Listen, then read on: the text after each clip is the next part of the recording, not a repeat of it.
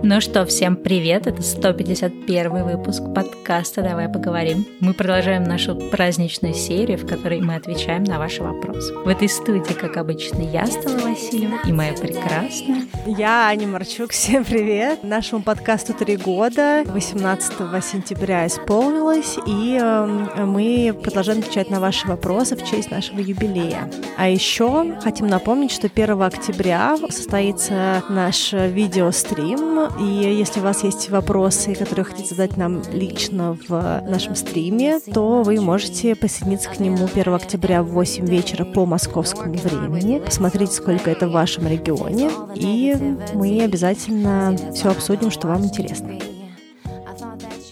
Ну что, Аня, давай начинать. Да, давай начнем с такого большого вопроса. Мне кажется, что для затравки он просто супер подходит. Как вы боретесь желанием изменить мир? Как-то так получилось, что я только год назад начала заниматься раздельным сбором, появилось для этого пространство. И из этого я начала узнавать многое другое из мира экоактивистов. И вот теперь я молодец, хожу в магазин своим пакетиком, ищу косметику в составе, которой нет пластика. Но это я, а остальные все еще слепые, слепые взяты в кавычки, отматывают бесплатный пакет, покупают ненужные вещи, которые потом оказываются на помойке и т.п. Мне хочется по рукам дать тем, кто так делает. А меня ведь, собственно, мама не очень понимает и считает, что я мусор коплю в квартире. Как бороться с желанием перевоспитывать других людей во благо природы? Себя начала, а что дальше? Спасибо. Ой, меня этот вопрос очень отзывается, и я, в принципе, тоже, наверное, страдаю похожими штуками. И у меня есть, наверное, две каких-то таких области страдания. Первая область — это когда хочется открыть глаза другим людям, им тоже показать и как-то, да, их тоже переубедить. А вторая область страдания — это когда на самом деле в какой-то момент, и это тоже со всеми происходит неизбежно, наступает такое некое эмоциональное выгорание, когда ты понимаешь, что все тлен, все бесполезно, все равно никто ничего не делает, от того, что делаю я, толку никакого, потому что вон все эти люди вокруг э, меня ничего не делают. И мне кажется, важно про обе эти вещи поговорить, потому что они на самом деле неразрывно связаны. Связаны они потому, что если начинаешь очень сильно впадать вот этот вот в спасательство мира, в желание изменить мир, то неизбежно в какой-то момент столкнешься с, ну, вот, с упадком силы, вот этим выгоранием. Поэтому с точки зрения какой-то такой вот долгосрочной игры, как я, например, себя убеждаю, что если я буду думать только про себя, ну, в контексте, да, отвечать за себя, отвечать за свои действия, фокусироваться на своих каких-то изменениях, то моего ресурса внутреннего хватит гораздо на дольше. А если я буду бегать, спасать мир и спасать других людей и переубеждать других людей, то в какой-то момент мои ресурсы иссякнут настолько, что я даже не хочу сама не ничего вообще делать. И у меня бывали такие периоды, когда мне просто становилось абсолютно все равно. И это тоже, кстати, нормально, что они происходят. Иногда это переосмысление ценностей, а иногда это какой-то такой временный перерыв. И важно, мне кажется, все-таки понять, что мы не можем поменять людей, мы не можем изменить людей, если просто мы будем их отчитывать или делать им замечания, или навешивать им умные мысли. И я, например, все свои желания рассказать миру преобразую в какие-то блоги. То есть вот мне хочется вещать про экологию, я завела англоязычный канал. Хочется мне еще вещать про экологию, я какие-то такие видео делаю на своем YouTube, мы с Аней тоже делали какие-то выпуски. То есть я стараюсь вещать там, где это ненавязчиво, где люди придут, если им эта тема не интересна, они переключат это видео, пойдут дальше. Но при этом есть огромное количество людей, как и на YouTube, так и в подкасте, которые писали нам отзывы, что ребята, спасибо, благодаря вам что-то новое узнал, да, какие-то штуки переосмыслил. То есть вот если есть вот этот большой задор менять мир, то это надо делать через э, блоги. Ну вот это мое такое мнение, потому что там вы никому не навязываетесь, и поменять можете гораздо больше людей, чем ваше окружение, там 10-15, не знаю, 20 человек, с которыми вы общаетесь. Через блоги можно менять сотни и тысячи. И там вы это делаете ненавязчиво. То есть мое вот решение, вот оно такое.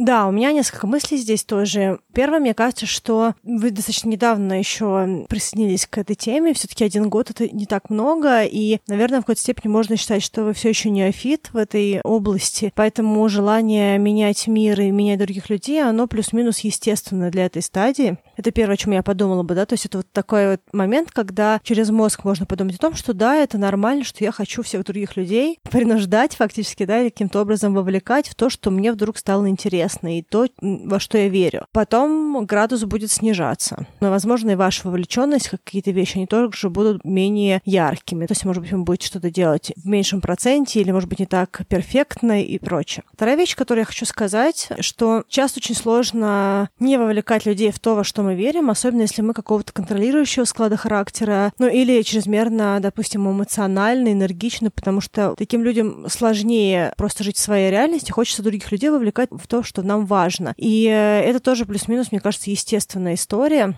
Это часть личности. По крайней мере, у меня это однозначно есть. То, чем я горю, мне хочется, чтобы мои близкие люди тоже этим горели но это не всегда, как сказать, адекватный запрос, что ли, да, то есть вот потому что у всех людей свои какие-то есть приоритеты. И говоря про приоритеты, мне хочется сказать, что у любой сферы, в которой мы вовлекаемся, есть определенная нелинейность. Допустим, вот вы увлеклись эко, какой-то историей, а другой человек может параллельно с вами увлечься другой какой-то вещью. И, возможно, вам кажется, что вот человек в этой области должен сейчас как-то подключиться что-то начать менять, а другому человеку кажется, что вы должны что-то менять в той сфере, в которой он сейчас вовлек увлекся. И получается, что вот эта ваша идеальность, которую вы видите, то, что вы делаете, она идеальна только под одним лучом света, если так можно сказать, да, только-только в той области, которую вы начали изучать и начали в нее вовлекаться. Но вы, скорее всего, не супер перфектны в каких-то других сферах, в которых, возможно, ваши друзья э, или родственники продвинулись. Поэтому всегда хорошо помнить о том, что да, у вас есть вот эта область, но у вас, скорее всего, нет миллиарда других областей. И, может быть, это тоже будет как-то вас мотивировать быть более принимающим, что ли, человеком и более снисходительным. Слушай, ты очень круто это сформулировала. Вот эта мысль очень важная, потому что мы часто злимся, да, когда нам наши друзья, родственники дают советы, что нам нужно иначе выглядеть, что-то сделать с нашим телом, перестать вести сидячий образ, не знаю, чаще выходить из дома. Ну, я, например, про себя, да, мне там муж постоянно ругает, что хватит сидеть дома. И меня это очень, например, расстраивает, хотя я понимаю, что да, для него странно, что кто-то целыми днями сидит дома. И ему кажется, что это нужно срочно исправлять, это же, это же плохо для здоровья морального физического. И нужно понимать, да, что каждый человек вокруг нас точно так же имеет право, по сути, да, ну я в кавычках говорю, имеет право нас исправлять. Но мы же хотим жить в мире, где наши друзья нас не исправляют, а скорее вдохновляют. И очень важно найти себе вот этот ресурс быть примером, да, не навязываясь. Потому что кто-то из ваших друзей через какое-то время поменяет свои привычки, свои установки. Возможно, это не сделают люди более старшего поколения, очень сложно переделать родители, потому что они прожили огромную жизнь, и в том числе потому, что часто они все равно воспринимают нас как маленьких детей, а не как каких-то таких вот авторитетов. То есть они, возможно, охотнее послушают какую-нибудь тетеньку из телевизора, чем как бы собственного ребенка. Ну, так часто, к сожалению, бывает. И мне кажется, вот это вот умение не включать режим спасателя, мы про это говорили, если вы не слушали этот выпуск, обязательно его послушайте, это очень важно с психологической точки зрения, да, тут треугольник Картмана, спасатель, жертва, агрессор. Очень важно отключать в себе синдром спасателя. У меня он очень часто есть, и мне тоже точно так же хочется всех спасать, менять и прочее. Но я напоминаю себе, во-первых, что это нездоровая коммуникация с людьми, она никогда не приводит к хорошему результату. И также я напоминаю себе о том, что помимо того, что вот как Аня говорила, есть такая нелинейность, что есть другие области, в которых кто-то другой может захотеть нас менять, также есть э, разные отрезки во времени. То есть я, например, сейчас являюсь там адептом эко, минимализма, разумного потребления, не знаю, каких-нибудь идей феминизма, идей новой этики, еще каких-то идей. Но, например, пять лет назад я про многие эти вещи думала, ой, это какая-то ерунда, да что-то это что-то зачем про это говорить. И кто-то тогда, да, пять лет назад э, из моих друзей мог смотреть на меня и думать, блин, Стелла какая-то непродвинутая, какая-то вот как вот с ней жить, когда она так вот некрасиво и неправильно видит мир. И получается для меня сейчас попытка не менять людей вокруг меня и быть более понимающей, более принимающей, это отдача дани тому, что когда-то пять лет назад или десять лет назад я тоже каких-то вещей не понимала, я тоже в какие-то идеи не верила и тоже считала что-то глупым. И мы можем сейчас испортить с человеком отношения, а может быть там через несколько лет он абсолютно сам к этому придет. Просто, ну, может быть, наш пример для него не яркий. Или, может быть, он находится в таком периоде своей жизни, где у него нет ресурса думать про экологию, потому что, ну, думать про экологию, спасение мира — это тоже определенная привилегия, которая доступна нам, когда у нас нет других каких-то более глобальных вещей. Или когда, ну, мы, мы, мы как личность, да, можем на этой проблеме сфокусироваться. А какие-то люди, они, например, могут быть так загружены другими заботами, что им, ну, вот объективно некогда еще про весь остальной мир думать, и это неплохо, это просто особенности тоже личности и того, на что мы способны. Поэтому такой вот у меня еще тоже посыл. Да, я тоже это сформулировала, только я для себя это сформулировала как готовность, что у каждого из нас есть э, своя точка готовности для разных задач. Это может быть какая-то эко-привычка, это может быть э, работа со своим телом, это может быть работа со своим стилем, это может быть изучение какой-то новой сферы, языка и прочее, это может быть трансформация в профессии, какой-нибудь уход из корпорации, из офисов и прочее, какие-то фриланс или какие-то личные проекты, предпринимательства и прочее. Это могут быть переезды и много чего еще. Поэтому должна быть определенная внутренняя готовность у человека, чтобы к чему-то подключаться или чего-то захотеть менять в своей жизни, и ее нельзя ускорить, по крайней мере, ее нельзя ускорить извне. Можно человека сломать и надавить на него, но, скорее всего, большинство взрослых людей не впишутся в такую коммуникацию, при которых другой человек, будь то родственник или друг, будет хотеть нас сломать и вписывать нас в свои какие-то приоритеты. Потому что фактически это ваш приоритет, но это не приоритет другого человека, и у него, возможно, какая-то другая готовность и другое видение на данный момент не потому, что он отсталый, потому что у него просто другая готовность и другая точка приложения времени или ресурса. И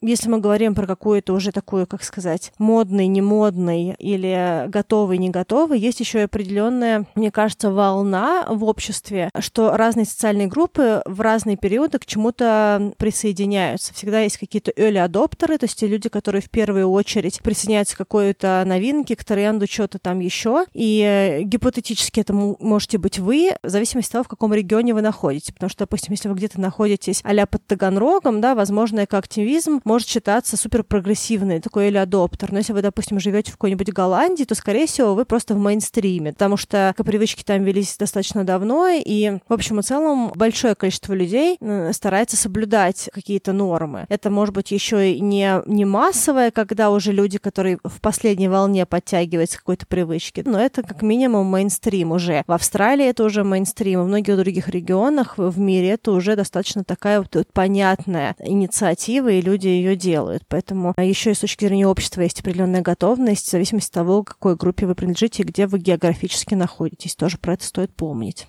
Да, это очень важная вещь, что какие-то изменения, к сожалению, требуют времени, и ну вот экология, поскольку это такая незаметная вещь, мы вроде все видим, что есть какие-то изменения в климате, в природе, в, там, не знаю, какой-то географии каких-то мест, то есть, да, где-то становится меньше льда, меньше лесов, больше чего-то еще, например, больше медуз в океане. Но это не какие-то вещи, которые, во-первых, заметны обывателю, которые заметны, даже если ты там живешь, ты все равно не так замечаешь, как если ты, например, приехал 10 лет спустя, да, или 10 лет после, и ты видишь эти изменения, или если ты ученый, ты все это изучаешь. Плюс все равно до конца, ну, как бы не веришь верится обычному человеку, обывателю, что это прям так уж повлияет. И поэтому экология, она всегда задвигается. Я вот это очень сильно увидела, что когда я заводила свой экологичный канал, точнее задумывала в 2019 году, эта тема была прям на пике. А завела я ровно в марте 2020. Ну, то есть худшего периода было нельзя придумать, потому что про экологию, ну, там в Америке не говорил никто. Только несколько там чедушных блогеров, а все остальные вообще занимались совершенно другими вопросами, потому что там были вопросы и расовых проблем, и политики, и выборов. Ну, то есть очень много было горящих вопросов в этот момент. И все, все, экология отодвинулась. И, к сожалению, да, экология будет каждый раз отодвигаться до определенного момента, пока есть какие-то другие насущные проблемы, а насущных проблем много. И мне кажется, что важно понимать, что наш этот вклад, он долгосрочный, мы просто это продолжаем делать. Чем больше людей это делает, тем лучше. Если мы перестаем делать, потому что нам кажется, что наш вклад недостаточный или потому что все вокруг не делают, то в конечном итоге так каждый может подумать, и никто просто делать ничего не будет. Поэтому здесь, как бы, к сожалению, вот с экологией такая штука, что ты делаешь эти эко-привычки немножко так в будущее, да, сзади делом на будущее, не видя какого-то результата и не задумываясь, ну, точнее, стараясь не задумываться особо, что, блин, а имеет ли мой маленький вклад какую-то ценность? Да, он имеет, потому что мы никогда не отдаемся отчета, сколько людей э, на нашем пути может поменяться. Может быть, это не какой-то близкий наш друг, а какой-нибудь человек, который увидел, что мы что-то делаем, и делаем, например, приходим с своим пакетом, и этот человек просто в очереди какая-нибудь дама или какой-то мужчина задумались, ой, а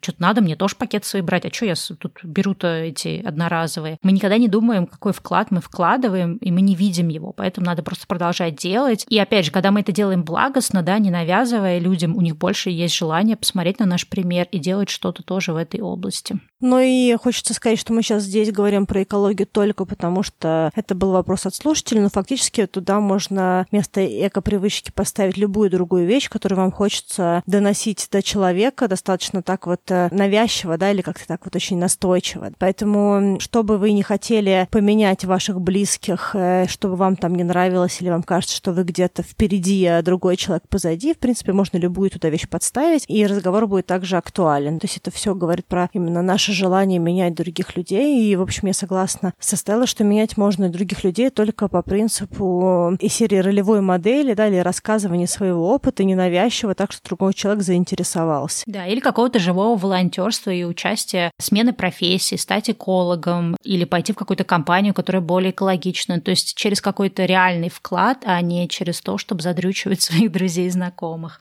Как бы сильно не хотелось это сделать. И как бы сильно мы это периодически не делали. Вот это, это тоже так.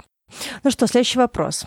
Следующий вопрос будет из другой области. Хочу подбросить такую идею. В медиа есть очень много размышлений о том, как поддерживать отношения и коммуницировать с человеком, который расстроен, как проявлять, в общем, эмпатию. Но не очень понятно, как взаимодействовать со вспыльчивым человеком или же просто с людьми, которые ситуационно злятся, находятся под давлением эмоций и, по сути, способны ранить. Не каждый из таковых способен после отрефлексировать, привнести изменения, кто-то и вовсе в целом говорит принимать такую черту, как данность есть, возможно, есть что-то проактивное, что другой человек мог бы сказать или сделать, чтобы снизить накал ситуации и не быть раненым злыми словами. В общем, как бороться со страхом повторения таких ситуаций, агрессивной реакции на какой-то запрос о поддержке, допустим, или на жалобу на какую-то боль. Как самим таким людям справляться с излишней вспыльчивостью. Наблюдая некоторую плотность подобных людей в своей жизни среди самых-самых близких, причем это именно злость, а не токсичная агрессия или игра в треугольник Карпмана. Как проявлять злость экологично? Как разрешать себе эту эмоцию, если в детстве она была подавлена родительским запретом. В общем, тут целый такой букет вопросов, давай их потихонечку разбирать. Ну, я, наверное, одну часть из этого вытащу по поводу, как взаимодействовать со вспыльчивыми людьми, или которые ситуационно злятся, или которые под давлением эмоций готовы ранить. Опять-таки, мы сейчас говорим про такую очень социальную, обычную историю, да, мы не говорим про какую-то агрессию или какие-то отношения абьюзивные, да, мы говорим про то, что человек просто, ну, не умеет контролировать свои эмоции, не умеет контролировать свою злость, какую какое-то проявление гнева и достаточно просто эмоционален. Мне кажется, что в этой истории нужно понять, кому адресуется совет. Человеку, который ситуационно взлится, или человек, который находится рядом с человеком, который ситуационно злится. Если мы говорим про второго человека, то я могла бы такой дать совет. Попробуйте всматриваться в контент, а не в подачу, потому что есть такая вероятность, что другой человек формулирует свой посыл так, как он научился на каком-то этапе его формулировать анализировать. Иногда это просто какой-то вот такой эмоциональный всплеск, какой-то поток сознания. И от того, что человек сейчас на повышенных тонах что-то вам рассказывает достаточно визуально агрессивно, то есть какая-то, возможно, чрезмерная эмоция, возможно, какая-то чрезмерная жестикуляция, громче говорит, чем обычно, или быстрее говорит и громче, да, то есть какие-то такие вот э, критерии того, что человек сейчас находится в такой вот э, эмоционально вовлеченной ситуации. Это, скорее всего, просто выученная подача. Это не всегда значит, что человек конкретно на вас проявляет агрессию. Это просто то, как он коммуницирует, когда его перемыкает. И если относиться к этому вот именно так, что человек просто подает информацию так, как он ее исконно научился подавать. И это не связано с вами, это не агрессия, направленная на вас, а это просто такая вот не супер прикольная подача. То первое, что вы можете делать, просто вытаскивать из нее какой-то контент и дальше этому человеку возвращать этот контент в более спокойной форме. Допустим, человек кричит и говорит что-нибудь из серии, и вот, а потом он мне, и я ему говорю, а он мне, и вот это вот все. И вы говорите, я правильно понимаю, что тебя выписило то, что человек тебе вот так-то, так-то сказал. И когда вы зафиксируете, завалидируете то, что человек пытается вам донести эмоционально, накал страстей спадет, потому что человек будет видеть, что его услышали, и что то, что он говорил, дошло до слушателя. И, скорее всего, постепенно будет очень спокойно. Дальше разговор можно вести уже на других э, скоростях и на другой э, эмоциональной вовлеченности. Я видела сама, что это работает, и могу сказать, как эмоциональный человек, который периодически перемыкает, когда другой человек валидирует спокойно какую-то вещь, которую я очень сильно пытаюсь донести, лично мне становится сильно комфортнее, сильно спокойнее дальше. Да? То есть вот это такой вот гарантированный, мне кажется, способ. Э, самое главное в этот момент не воспринимать, что это про вас, и что каким-то образом человек эмоционирует на вас.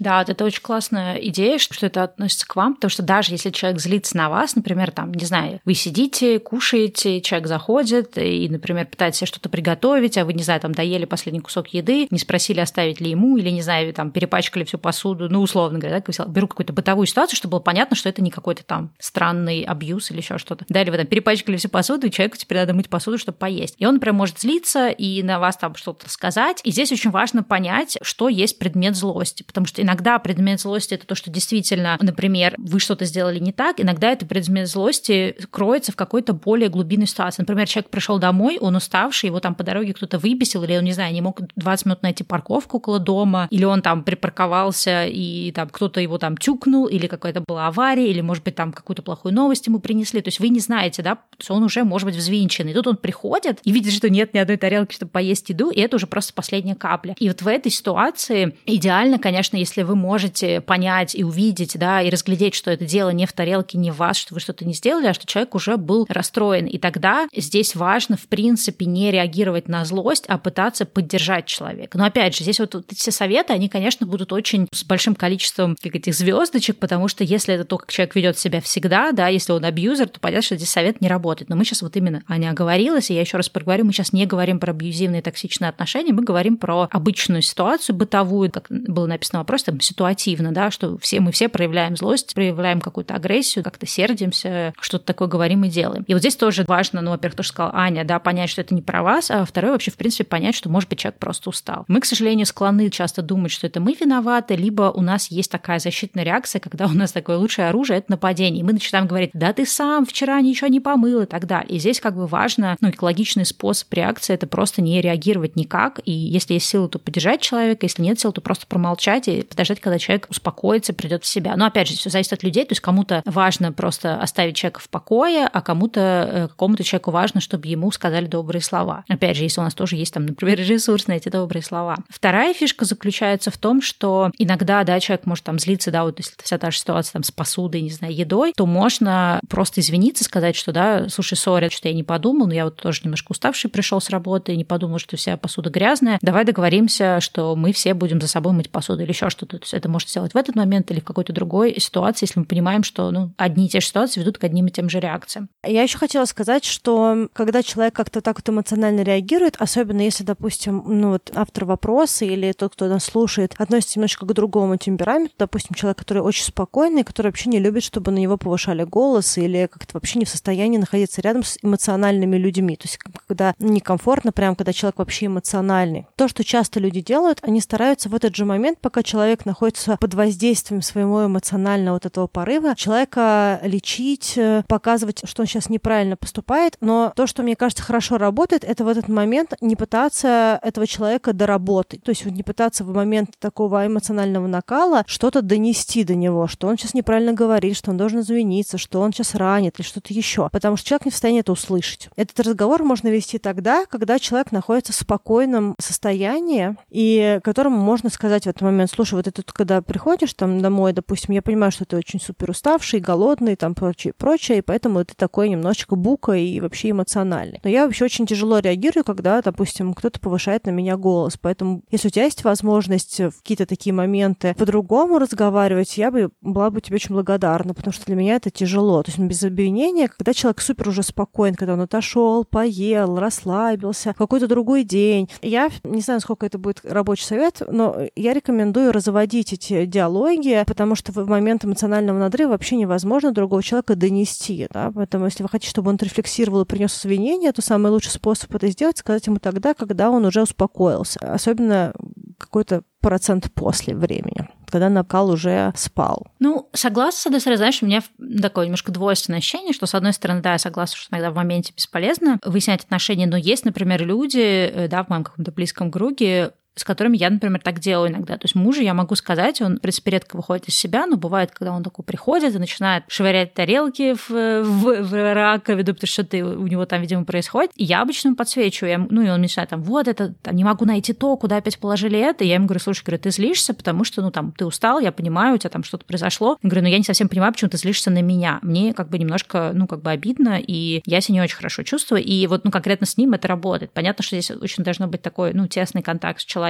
И дальше я не продолжаю, то есть это не в истеричном ключе. Опять ты на меня повышаешь голос, как ты можешь, скотина. Я просто ему подсвечиваю, и на этом я затыкаюсь. Или вообще ухожу в свою комнату. Я оставляю ему пространство, и он как бы, ну, обычно потом, да, приходит в себя и понимает, э, что, ну, действительно, мне в этой ситуации важно подсветить, что он злится не на меня, а он устал, да, там, или у него что-то плохое произошло, но срывается он по факту на мне, и я хочу ему это подсветить. Но, опять же, не со всеми людьми я бы так стала делать, это только с определенными людьми, про которых я понимаю, что они это способны способны, да, как раз прорефлексировать. Да, тут еще есть такой вопрос, как бороться со страхом повторения таких ситуаций. Я бы, наверное, это развела. Если вы реально боитесь повторения таких ситуаций, ну, фактически у вас реально есть страх, то есть вы, ну, как сказать, у вас есть нервная реакция на то, что человек может на вас начать кричать. Мне кажется, это нужно отработать прежде всего с психологом, и вообще, как бы, если вы находитесь в отношениях, где у вас есть такой страх, то это может уже быть токсичными отношениями. То есть вот это уже не похоже на то, что просто человек вспыльчивый. То есть это, скорее всего, про что-то еще в отношениях, и тогда это нужно каким-то образом другим решать. Э, ну, вот первое — это терапия, второе, возможно, терапия для партнера. Это причем не всегда парень, иногда это может быть э, девушка, которая там ее постоянно срубает, а, а парень такой, типа, почему ты постоянно в истерике, допустим, находишься, или что-то еще, почему такая реакция неадекватная тому, что происходит сейчас. И, возможно, какая-то там травматизация была, и человек вообще не может находиться в диалоге. На третьей фразе он начинает там кричать. Тогда,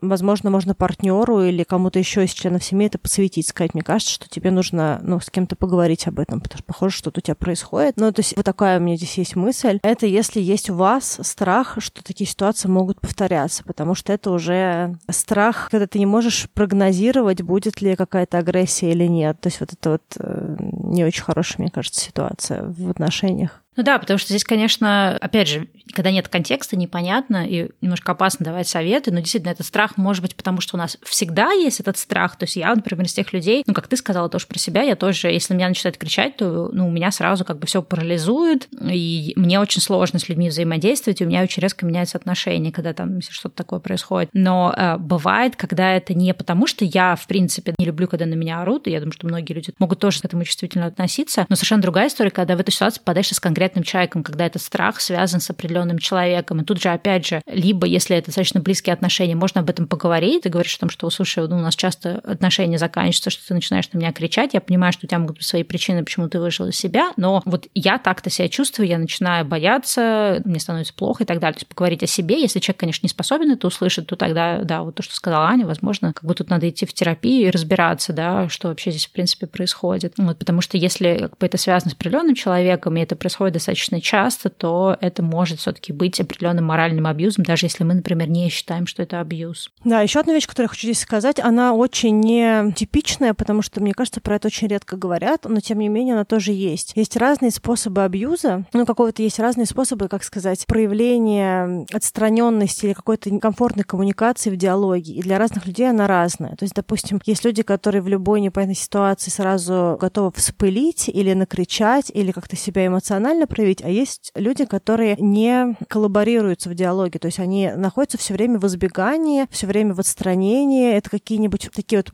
если критерии дать, это, допустим, какой-нибудь диалог, когда человек тебе может сказать, я не хочу об этом говорить, или э, давай не будем, или что-то еще. И когда ты понимаешь, что ты ничего не можешь с другим человеком выяснить, эмоциональный человек склонен быть вспыльчивым потому что он не чувствует возможности с другим человеком наладить диалог. И сталкиваясь с бессилием, человек повышает тональность разговора. Поэтому, если, допустим, вы можете себя представить как человека, который намеренно находится все время в избегающей коммуникации, когда есть недоговоренность, есть э, отсутствие ответов, нежелание быть в каких-то некомфортных диалогах, да, то есть вот человек готов быть все время в хорошем диалоге, но не готов ни, ни о чем вообще говорить проблемном, к примеру, все время избегает каких-то проблемных диалогов, сразу такой хоба и выскользнул из этого диалога. То человек, который пытается что-то решить, особенно если это не какой-то абстрактный человек, там, приятель, а, допустим, партнер, по жизни, там, муж или жена, и этот человек все время выскальзывает из любых диалогов, где нужна его какая-то ответственность, какая-то вовлеченность, то на такие диалоги эмоциональный человек склонен реагировать. Вот так, как вы как раз описываете. Быть вспыльчивым, ситуационно злящимся и прочее. И тогда то, что может помочь человеку не находиться в этом диалоге, это идти на внутреннее какое-то свое некомфортное ощущение и оставаться в некомфортных диалогах. И в этих диалогах быть активным участником, если, допустим, вы такой вот избегающий партнер. Потому что, возможно, дело не только в партнере эмоциональном, но, возможно, дело в вас. И, возможно, можно подумать о том, действительно ли вы в диалоге можете быть конструктивным и в некомфортных диалогах оставаться. Да, это тоже меня отзывается, потому что у меня была один раз конфликтная ситуация с подругой, ну, она там длилась какое-то время, и я помню, что каждый раз, когда мы переходили на какое-то такое мощное настроение, она ой, я не хочу об этом говорить, а вообще мне надо взять тайм-аут. И типа нужно было взять тайм-аут, какое-то время не общаться, а потом после этого мы сходились и делали вид, что как будто бы ничего этого не было. Но рано или поздно мы снова скатывались к тому же самому конфликту. И я помню, что я в той ситуации себя вела очень некрасиво и в какие-то моменты просто орала, хотя я не то чтобы человек, который в обычных каких-то ситуациях может каждый день орать на другого человека. Но вот это как раз то, о чем говорит Аня, когда тебе человек не дает об этом поговорить, уходит от ситуации и говорит, что мне надо просто взять тайм-аут, а потом мы просто будем делать вид, что ничего не было, начинаем общаться, к сожалению, иногда, да, это может, ну, это такая подавленная агрессия, которая все равно рано или поздно куда-то вылезет. Но, кстати, раз уж мы заговорили про подавленную агрессию, давай тогда на вторую часть вопроса тоже ответим. Там было про то, как выражать злость экологично, как разрешать себе эту эмоцию, особенно если она была подавлена в детстве, например. Это, мне кажется, вообще тема отдельного выпуска. Это, правда, тема отдельного выпуска, потому что тут очень много разных э, каких-то мыслей есть. Не уверен, что мы прям все их сможем поднять. Можем, кстати, забрать в отдельный выпуск. Да, возможно, мы это и сделаем, но короткий ответ первый — это первое — прорабатывать это с психологом, потому что если в детстве родители запрещали выражать эту какую-то эмоцию, то, скорее всего, для человека это может быть очень сильно закатанный запрет. То есть, когда это очень небезопасно идти в какую-то вещь. Если вам запрещали радость или злость или что-то еще, там, или испытывать страх, там, какие-то вещи, то я не уверена, что большинство людей сможет это разблокировать самостоятельно, и есть риск ретравматизации здесь, мне кажется. Поэтому, если вы поймали себя в роли человека, который как раз вот, может быть, все время избегает всех конфликтных диалогов и сразу уходит такой, ой, давай не будем об этом говорить, ой, я пошел, ой, мне как некомфортно, ой, пока. И вы никогда не выражаете эту злость, она все время находится в каком-то спящем состоянии, то я бы, наверное, обратилась бы к профессионалу и поработала бы в этих вещах бы и научилась бы это выражать сначала на терапии, а потом на живых людях. Ну, то есть как бы на таких вот людях в обществе. Да, согласна. Кстати, это такая тоже целая вообще тема работы в терапии, потому что даже, я не знаю, сталкивалась ты такими ситуациями, но у меня были ситуации, когда я, например, злилась на терапевта из-за каких-то там наших передоговоренностей, или там что-то переносилось, или что-то там происходило, но я, например, не могла это сказать, и потом это проявлялось там какое-то количество месяцев после, и мне терапевтка говорила, о, типа, год назад вы мне такое не сказали, а сейчас вы прям, смотрю, вы на меня злитесь и высказываете мне, это прекрасно. И вот это как раз та причина, почему работает долгосрочная терапия, что ты можешь наорать, э, обложить вообще, не знаю, чем угодно своего терапевта. Ну, окей, там есть, наверное, определенные правила, чего вам можно или чего нельзя, которые вы устанавливаете лично с этим терапевтом. Но получается, что в терапии ты как будто бы можешь быть разным собой и допускать как раз вот какие-то такие подавленные штуки, и ты знаешь точно, что тебе за это не прилетит. Ты можешь опоздать на терапию, тебе за это не прилетит. Ты можешь пропустить, прогулять, пропасть, высказать терапевту, что он тебя выбесил, и ты знаешь, что в ответ ты не услышишь какую-то обратную агрессию или обратное обвинение, ты, скорее всего, услышишь человека, который извинится, который, да, скажет, у меня такая была ситуация с терапевткой, что что-то там, то ли я что-то забыла дату или еще что-то, и она говорит, ой, извините, Стелла, наверное, я вам неправильно прокоммуницировала, хотя я понимаю, что это я просто что-то где-то не записала, забыла, и это тоже вот очень удивительно, что ты можешь спокойно проявлять какие-то эмоции в этом терапевтическом сеттинге, потому что ты знаешь, что, скорее всего, терапевт не будет тебя ни в чем обвинять, не будет тебя ругать, не будет тебе говорить ничего плохого, и наоборот сделает для тебя эту ситуацию максимально комфортной. И это получается такой тренировочный полигон, и потом ты выходишь в мир с уже более таким устоявшимся ощущением и отработанными навыками проявлять агрессию экологично, говорить какие-то вещи людям, которые было раньше страшно говорить, говорить откровенные вещи, ну и так далее и тому подобное. Да. Вторая вещь, которую хочу сказать в ответ на этот вопрос. Первое, для того, чтобы проявлять злость экологично, нужно сначала, в принципе, ее проявлять. И если в детстве, допустим, была заблокирована вообще, в принципе, опция проявлять свою злость, то, скорее всего, вы не сможете проявлять ее сразу экологично. Но, скорее всего, вы будете проявлять ее как получается. Скорее всего, самый частый способ, как человек, которого блокировали злость в детстве, вы, скорее всего, проявляете злость пассивно-агрессивно, потому что это единственная опция, которая вам была дана фактически. И э, фактически из пассивной агрессии нужно сделать активную агрессию, да, то есть как нужно проявлять ее, и она, в общем и целом, должна просто быть выражена, да, то есть это вы можете, не знаю, бить подушки дома, вы можете покричать в лесу. Пойти на кикбоксинг. Ну да, просто фактически вам нужно узнать злость в себе. То есть вам нужно познакомиться со злостью, в принципе, как таковой, потому что у вас сейчас нет э, вообще э, такого репертуара, как активное проявление агрессии, злости. Под активной агрессией я не имею в виду бить лицо людям, да, я имею в виду, что, в принципе, любое недовольство выражать, скорее всего, вообще вам очень сложно. Ну вот не вам, возможно, не автору вопроса, но вообще человеку, про которого идет речь. Очень сложно выражать какую-то любую агрессию и любое несогласие с другим человеком. Почему, возможно, такие люди, кстати говоря, часто выходят из вот этих вот конфликтных диалогов, когда нужно что-то прорешить, какую-то проблему в отношениях, а, потому что, в принципе, они не очень в ладах с вот этой вот агрессией, и они не, не очень себе доверяют. То есть, а вдруг сейчас вот так пойдет диалог, что я сделаю что-то, что мне нельзя было делать, допустим, проявлять агрессию. Поэтому, ой-ой-ой, там небезопасно, надо срочно выскальзывать из этого диалога. Поэтому мне кажется, что первый шаг к проявлению злости — это любое проявление злости, ознакомление, что такое вообще злость и как я себя чувствую в этой злости активно. И оно может быть вот как-то так, вот в закрытом помещении, оно может быть э, какими-то любыми другими вещами, когда вы, допустим, залили, злились на человека, возможно, как-то пассивно-агрессивно прокомментировали, а потом, допустим, приехали домой, выпили кофе, позлились и написали смс-ку какую-нибудь. Ты знаешь, я вот на самом деле на тебя очень злюсь, потому что там что-то, что-то, что-то. Да? Возможно, дистанционное выражение злости тоже поможет на первое время как-то с какими-то людьми, с которыми есть э, такой коннект, э, тоже это проявлять. Да, вообще вот это ну, проявление эмоций, конкретно проявление злости, это тоже такая отдельная, мне кажется, поле проработки. Я вспомнила сейчас такую, вроде бы рандомную, но мне кажется, она сюда подходит ситуация. Я ходила на воркшоп э, по, ну, в театральную студию, ну, ты там типа и проф, и театральная студия, не знаю, как правильно это классифицировать, это был такой разовый воркшоп, и там мы делали всякие разные упражнения, нам говорили, например, такую-то эмоцию изобрази, или нужно было там, например, встать и громко крикнуть,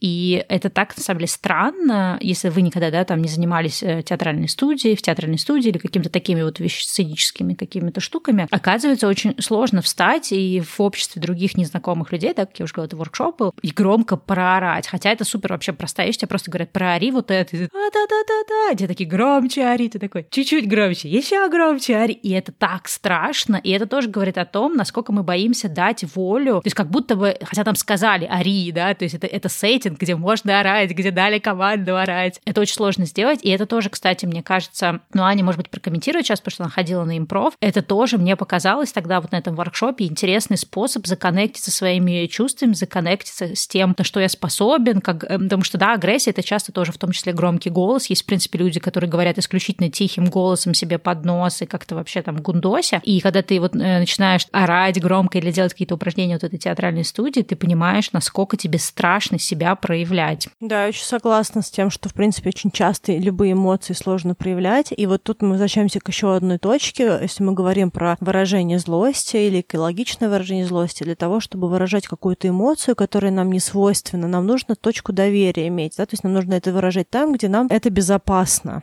И почему я, я сказала изначально про терапию? Потому что, скорее всего, в терапии это будет максимально безопасно. Да? С любым другим человеком вам может быть небезопасно выражать свою злость. Особенно самым близким человеком, допустим, мужем или женой, партнером. Это может быть очень небезопасно, допустим, в риске потерять партнера. То есть ну, не каждый готов пойти на такой риск. Ну а если, допустим, сейчас еще какой-нибудь кризисный год или какой-то сложный период, то вообще очень сложно проявлять в этот момент злость, экологично или как угодно, потому что это просто все само по себе супер недоверительный этап отношений, да, то есть доверие там, как правило, достаточно такое шаткое. Поэтому еще одна точка, как вот э, и где, наверное, может быть, не столько как, но где проявлять, там, где есть точка доверия. Возможно, это будет какой-то один единственный друг, с которым вы чувствуете себя комфортно вообще говорить или каким-то образом действовать. Это может быть эмоционально, может быть э, супер неэмоционально, но вы вообще можете говорить про ваше недовольство, про какую-то вещь, с которой вы не согласны. И говорить людям нет, и говорить, что вам что что-то не окей и прочее, прочее. Ну, в общем, это сложная тема. Не знаю, сколько, мне кажется, мы ответили на этот вопрос. Мы долго на него отвечали, но вообще это вопрос, в котором 60 вопросов, и они все таки очень емкие. Каждый из них можно было бы разодрать на отдельный выпуск, потому что тут много всего. И эмоции, и коммуникация, и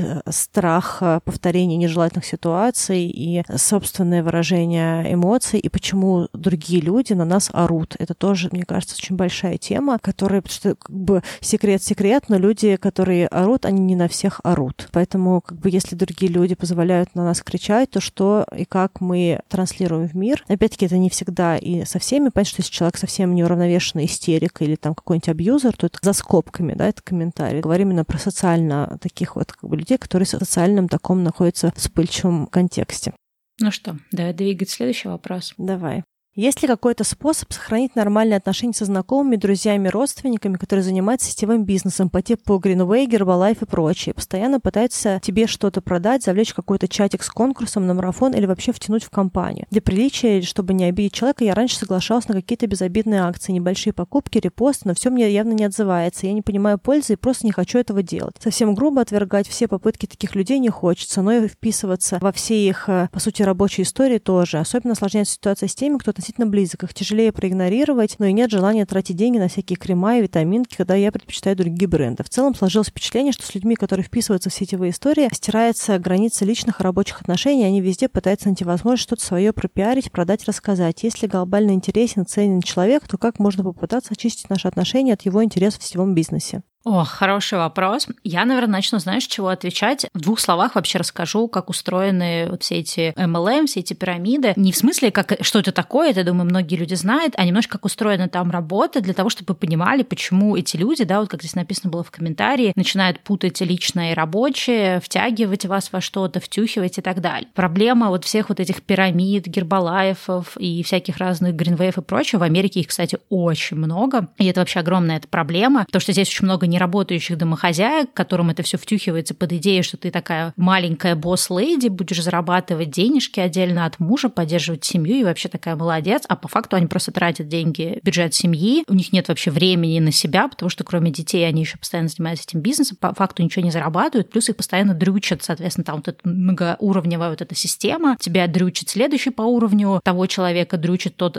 как бы кто выше него, и это так вот доверху двигается, вся вот эта система вздрючивания. Изначально все эти MLM не рассчитаны на то, чтобы человек зарабатывал. Они, они рассчитаны на то, чтобы ты рекрутировал других людей, и когда ты рекрутируешь других людей, ты зарабатываешь. А сами люди, которые просто работают, продают вот эти все штуки, они, по сути, очень мало зарабатывают. При этом им не дают расслабиться этим людям, им говорят, давай больше, соблюдай какие-то поставленные цели, давай продавай больше, что ты там не хаслишь, давай хасль, давай то, давай все. И это очень токсичная среда. Соответственно, для того, чтобы заработать, у человека есть два варианта. Либо он должен нанять себе таких же подопечных и дрючить их, как бы, да, в ответ, потому что их проценты с продаж – это твои заработки. И поэтому эти люди, с которыми вы сталкиваетесь, это какие-то даже родные или близкие, им приходится на самом деле вот так себя вести, потому что их, ну, я не хочу использовать там слово зомбируют или еще что-то, да, то есть это не про конспирологию, это про то, что там действительно очень токсичная среда, и людей, там даже есть какой-то некие такие элементы сектанства, да, и доказано, в принципе, что очень много MLM, очень много сект, когда людей вынуждают действовать определенным образом, им говорят, что вот так себя не веди, веди себя так, вот если ты вот так вот не втюхиваешь, значит, ты плохой продавец, если ты плохой продавец, ты не можешь быть частью нас и так далее и тому подобное. И там людей как раз именно муштруют на то, чтобы так себя вести. Поэтому, когда у вас есть какие-то друзья и родственники, они так себя ведут, не думайте о том, что это вот мой конкретный родственник, мне втюхивает этот Кирбалаев, почему вот именно мне он втюхивает. То есть его этому там учат. И все другие люди, которые там же работают, они точно так же это делают со своими родственниками. И это, на самом деле, очень грустно, печально, и это какая-то вот э, сторона современного общества, которая странно, что оно до сих пор существует. Поэтому не то, чтобы нужно поддаваться и покупать, но нужно понимать, что тот человек, он вот в таком немножко как бы наклоненном состоянии постоянно находится, поэтому, в общем-то, вы являетесь жертвой этого. Другой вопрос, что вы не обязаны в этом участвовать. И э, у меня, наверное, не было каких-то таких ярких примеров за последние, ну, какие-то несколько лет жизни, да, чтобы мне кто-то что-то такое втюхил. У меня было несколько раз, когда кто-то пытался там на Бали, это тоже популярно, какой-то Амвей или еще что-то предложить. Я просто говорила о том, что мне это неинтересно, да, мне неинтересно там крема, всякие средства. Или я говорила, что у меня тут есть свои средства, я им пользуюсь, я ничего не люблю менять. То есть мне кажется, что единственный способ с этими людьми, это просто каждый раз говорить, что, слушай, ну, как бы, нет, у меня есть уже крем, меня он устраивает, я когда меняю, ничего от этого хорошего не происходит. То есть просто человека сливать, да, если вы не можете откровенно ему сказать, что, слушай, мне конкретно Green Life или что там у нас Herbalife, да, мне конкретно Herbalife идеи не нравится, я не буду ничего покупать, да, я не поддерживаю бренд и всю технологию. Прости, пожалуйста, ничего личного, но вот так вот и так. То есть мне кажется, что здесь нужно четко прокладывать границы, потому что иначе этот человек будет продолжать вас, ну, как бы туда втягивать, потому что это то, в общем, что, как бы, что является его, в общем-то, задачей, да, рабочей. Да, у меня тоже много мыслей по этому поводу. Я согласна с тем, что сказала Стелла. Первая моя мысль в том, что я, наверное, бы э, предложила вам задать вопрос себе, а зачем вы вообще вписываетесь в это? Ответ, который мне приходит в голову, это желание быть хорошим для всех. Ну, то есть, фактически, я вот не могу себе представить ситуацию, чтобы ко мне кто-нибудь подошел и сказал, купи, пожалуйста, шампунь для ковра за 6 тысяч рублей МВ, потому что очень-очень надо продать. И даже если какой-то очень близкий человек, если у него нет денег, и вы хотите ему помочь, допустим, допустим, какая-нибудь ваша мама или престарелая тетя, то, возможно, просто имеет смысл дать ему денег не на Amway, а просто дать денег. Ну, к примеру, да, на что-то хорошее. Либо купить ему что-то хорошее, что ему там, допустим, не хватает. То, почему вы это вписываетесь, я думаю, что это неумение выставлять личные границы ваши. То есть это не их личные границы, что у них стирается граница личных и рабочих отношений. У них, безусловно, она стерта, у них, в принципе, нет этих границ, потому что, как правило, большинство покупок, особенно первоначально в сетевом маркетинге, делаются из близкого круга. Поэтому, в принципе, ну, нет никакого варианта для них иметь эти личные границы и продолжать делать то, что они делают. Поэтому там нет границ. Но самое главное, что у вас их тоже нет, потому что для вас окей, что какой-то другой человек вам втюхает какую-то вещь, которая вам не нужна. Это значит, что вы не готовы отстаивать то, что вам важно. Ну и вот желание быть хорошим, мне кажется, тут прямо оно очень мощное. Желание неконфликтной коммуникации и неумение находиться в конфликтных коммуникациях или каких-то конкретных конфликтных ситуациях с какими-то конкретными людьми. Возможно, это какой-то один человек, человек, к примеру, мама или там кто-нибудь, кто настолько в это вовлечен, или, возможно, там какая-то есть целая история, что там какая-нибудь, ну, к примеру, абстрактную ситуацию возьмем, какая-нибудь женщина, которая потеряла мужа, к примеру, и долго не работала, и страдала, а тут она нашла свет в окне продавать, не знаю, какую-нибудь э, Мэри Кей косметику или что-нибудь еще. И вот как бы у нее там все сошлось, она теперь наконец-то счастлива. И вы смотрите на какую-то женщину, к примеру, вашу маму, тут, боже мой, наконец-то она улыбается. И как вы теперь не поддержать маму, маму, которая наконец-то себя хотя бы где-то нашла, и хотя бы где-то ей хорошо. И это очень сложная материя, по сути. Как так сделать, чтобы видеть радость на лице вашего какого-то близкого человека, но при этом не вписываться во все то, что бы, этому человеку там у него это делать. Если вы реально считаете, что это обоснованная инвестиция, к примеру, что вот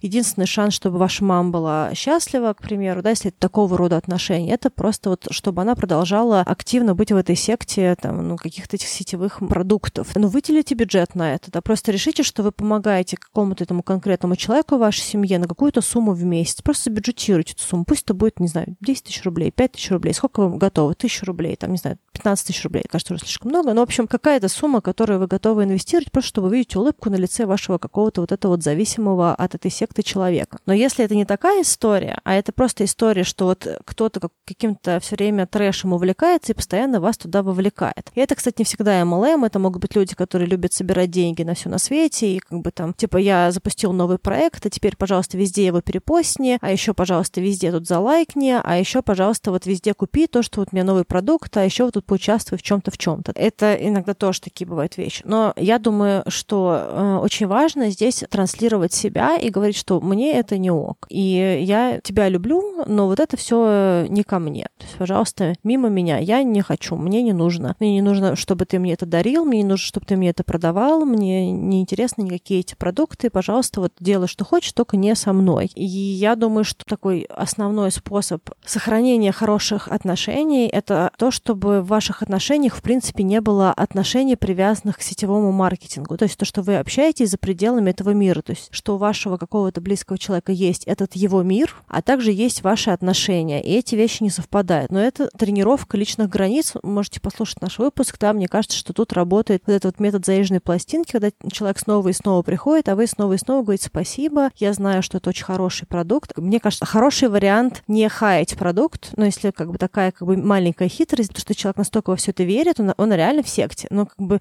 и говорит, что твоя секта плохая, это супер неконструктивное общение. И он хочет вас спасти, что вы более лучшим шампунем или более лучшим, не знаю, средством для ковров пользовались. Но вот он явно хочет вам сказать, что вы не видите свет в окне, и сейчас вот этот свет в окне к вам пришел пришел, да, что вот э, радость именно в этом. И э, задача не хаять продукт и сказать, да, я знаю, что это очень хорошее средство, я тоже слышал, что это потрясающее средство, но мне не нужно. Да, я знаю, что это очень хорошая косметика. Никогда еще такой косметики за 15 рублей не было, как вот это. Но мне не нужно спасибо, но мне не нужно. И вот это, скорее всего, метод заезженной пластинки снова и снова и снова и снова. Вы, вы человеку говорите, что да, это классно, но мне не нужно. Да, это лучшее средство. Да, это самая классная косметика. Да, я вижу, что это абсолютно новый аромат сезона. Это вообще очень классно, но мне не нужно. И вот э, такой способ. Я тут, наверное, все-таки не соглашусь с тобой, но это опять же показывает, что есть разные способы коммуницировать, есть разные точки зрения. Я просто в свое время очень много изучала эту тему MLM. У меня вообще есть, такая, есть такой талант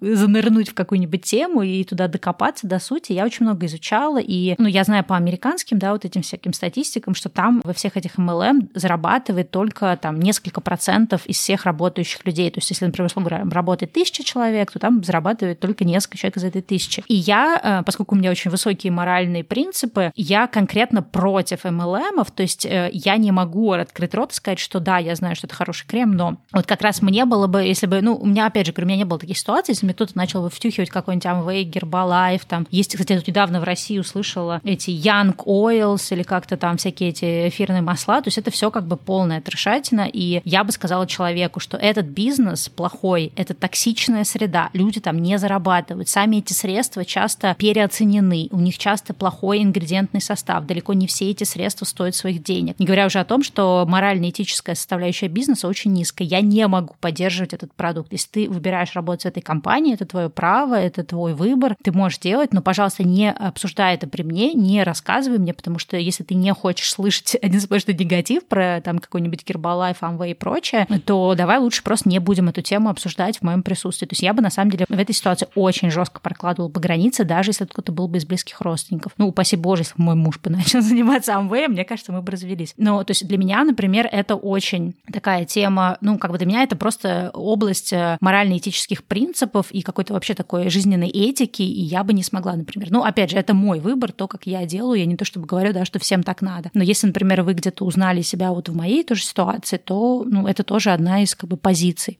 Я хочу сказать то, что очень, конечно, важно понять, кто и про кого говорит, потому что, допустим, если вы какой-то взрослый человек, и это ваша, к примеру, пожилая мама, которая в это все вписывается, то если вы будете говорить со мной об этом не говори, я ничего не хочу об этом знать, есть вероятность, что ваша мама впишется куда-то, где вы не сможете ее поймать. Поэтому тут вот моя стратегия в том, чтобы она продолжала про это все рассказывать, и вы хотя бы знали, на какой точке секты ваш близкий человек находится. Потому что, ну, в какой-то времени можно просто потерять человека, а узнать, что она потом там заложила в весь дом, кучу всего, еще что-то, в какой-то новый очередной суперперспективный бизнес, который сейчас абсолютно точно выстрелит. Вот уже совсем совсем чуть-чуть. И тут очень важна, мне кажется, прозрачность. И говоря про это, я хочу затронуть э, историю, кто этот вам человек, и не хотите ли вы, возможно, проспонсировать психолога или кого-то еще, потому что это зависимое сектанство. То есть это вот история, когда ваш близкий человек фактически оказался в секте. Это не такая секта, где человека запирают в бункер, но тем не менее это история про то, что там, а, никто не зарабатывает, б, это действительно очень плохой продукт, в, человек становится фактически жертвой вот этой вот э, Э,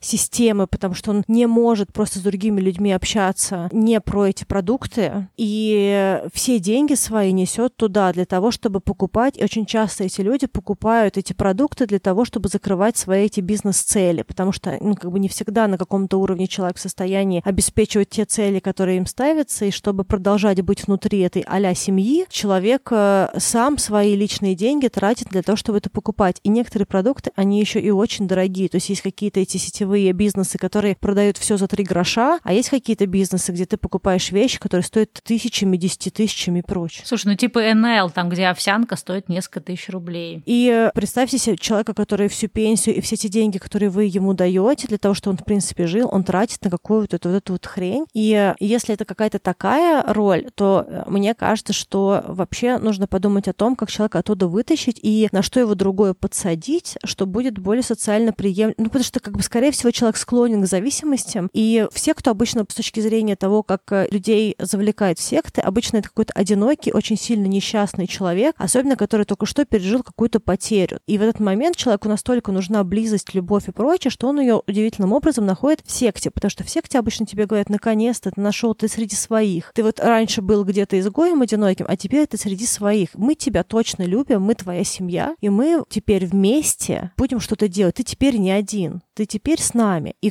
человек, который абсолютно потерян в мире, он очень сильно вовлекается в эту всю историю, и он не может оттуда выйти, потому что фактически это единственная точка опоры. Поэтому фактически человеку нужно дать другую точку опоры, другую близость и в какой-то степени другую зависимость от человека, от бизнеса, от чего-то еще, чтобы ну, переключить его из сетевых вот этих вот всех сект или религии или что-то еще, как кто, кто находится в каких-то таких вот других видах сект, каких-то этих вот малых групп, да, там а свидетелей Иеговы. Ну, кстати, про секту у нас был очень крутой выпуск с Анной, с Андермоем, мы тоже его приложим, если вы не слушали, она как раз выросла в секте, тоже про это рассказывала. Это действительно какая-то такая вот история, когда человек внутри, ему кажется, что все ок, и только оказавшись снаружи много лет спустя, он понимает, в каком ужасе он находился. Поэтому, да, вот с точки зрения человека, который, например, продает какой-нибудь вот этот сетевой маркетинг, к сожалению, пока он там, ему очень сложно увидеть, что он в какой-то трясине. Да, поэтому если это кто-то из ваших близких, и вам не все равно на этого человека, подумайте, что вы можете для него сделать, как вы можете ему создать это ощущение близости, любви и прочее, как вы можете его переключить на что-то другое. Я думаю, что когда человек в этом всем находится, говорить, что это все говно, посмотри, это не рабочий сценарий, потому что вам нужно где-то склеиться с человеком. Не, ну смотри, подожди, мы же, мы же не говорим, что это всегда обязательно там мама, муж, э, дети. Это часто бывает, что какая-нибудь одна курсница, одноклассница, с которой ты не общался 30 лет, вдруг такая появилась в каких-то да, соцсетях, такая, ой, приветики, как дела? Я тут как раз э, такой кремик классный продаю. То есть, естественно, если мы говорим про какой-то очень близкий круг, то там э, немножко другая стратегия поведения. Но если это просто какие-то друзья, знакомые, приятели, которые вдруг туда пошли, я не совсем согласна, что их нужно бежать спасать. Это мы опять возвращаемся к разговору про синдром спасателя. Нужно ли нам спасать чужих людей, что называется. Ну, то есть людей, которые не мы сами и не э, в каких-то вот прям непосредственных связях э, семейных с нами. Тут немножко тоже такая тонкая грань, потому что одно дело, да, если это какая-нибудь пожилая мама, которая вписалась в эту тему, это как бы одна история. А если это просто какая-то приятельница с работы, то, ну, к сожалению, ее должны спасать ее родные. Ну да, но там был в конце такой вопрос, если глобально интересен и ценен человек, как можно попытаться очистить отношения от его интересов в сетевом бизнесе. Если это реально близкий человек, то вот прям совсем родственник, то, мне кажется, мы уже щедро прокомментировали эту тему. Если это хороший друг, но при этом это не тот друг, где вы прям очень сильно переживаете за каждый этап его жизни, а вы просто хорошо общаетесь, и вам в удовольствие это общение, то тогда я думаю, что хороший вариант просто избегать этого диалога и просто вот то, что Стелла порекомендовала, просто сказать, слушай, я вообще все это не люблю. Можно схитрить, вообще можно здесь сказать, что слушай, вот у меня есть мой один крем, у меня очень чувствительная кожа, мне прям вот вообще, и да, я знаю, что в твоей линейке обязательно есть крем для чувствительной кожи, но слушай, я перебрала 80 кремов, я так долго шла к продукту, который единственный не делает мою кожу пунцовой, прыщавой, там, с угрями, с кем угодно, поэтому вот только этот крем. Прости, только его. Еда, только этот шампунь. Я вообще очень вся такая болезненная, поэтому вот только мои вот продукты. То же самое про средства для очистки ковров, и вообще, что у нас такое замечательное, конечно, что мы его не чистим, да вот мы такие грязнули, да, и вот сковородки мы тоже не моем, мы просто протираем их салфеткой, поэтому тоже не подойдет. Я думаю, что самый лучший способ здесь просто показать человеку, что у него здесь нет рынка сбыта, да, то есть, что так получается, что вы классный друг, но, к сожалению, вообще никаким образом какой-то вы не такой, но вот э, именно поэтому, потому что доказывать человеку что-то, в что он верит, это очень неблагодарная работа, поэтому либо действительно ставить личные границы, как Стелла сказала, нет, нет, даже не говори со мной об этом, если хочешь, чтобы мы были друзьями, просто эта тема вообще у нас не поднимается. Либо вот просто вот этим вот вариантом, типа, только мои кремики, только мои шампунчики, только мой мир, мой мир, мой мир, твой мир, твой мир, но мы друзья, обнимемся, вот. Ну а чужие люди, я бы просто бы избегала бы чужих людей, которые вдруг 20 лет вам не писали, а потом э, начали вам писать и предлагать кремики. То есть просто можно не отвечать, мне кажется. Да, здесь надо просто писать, ой, спасибо, да, не надо, мне это не интересно. То есть вам даже не обязательно как-то расшаркиваться, да, если это какой-то супер вообще давний человек или какая-то коллега, которая с вами ни разу не здоровалась. Ой, спасибо, да, мне это не интересно. Или вообще не отвечать. А потом, если вдруг человек будет много писать, сказать, ой, это это ты писал, я думала, что это просто тебе взломали аккаунт. Ну что, следующий вопрос.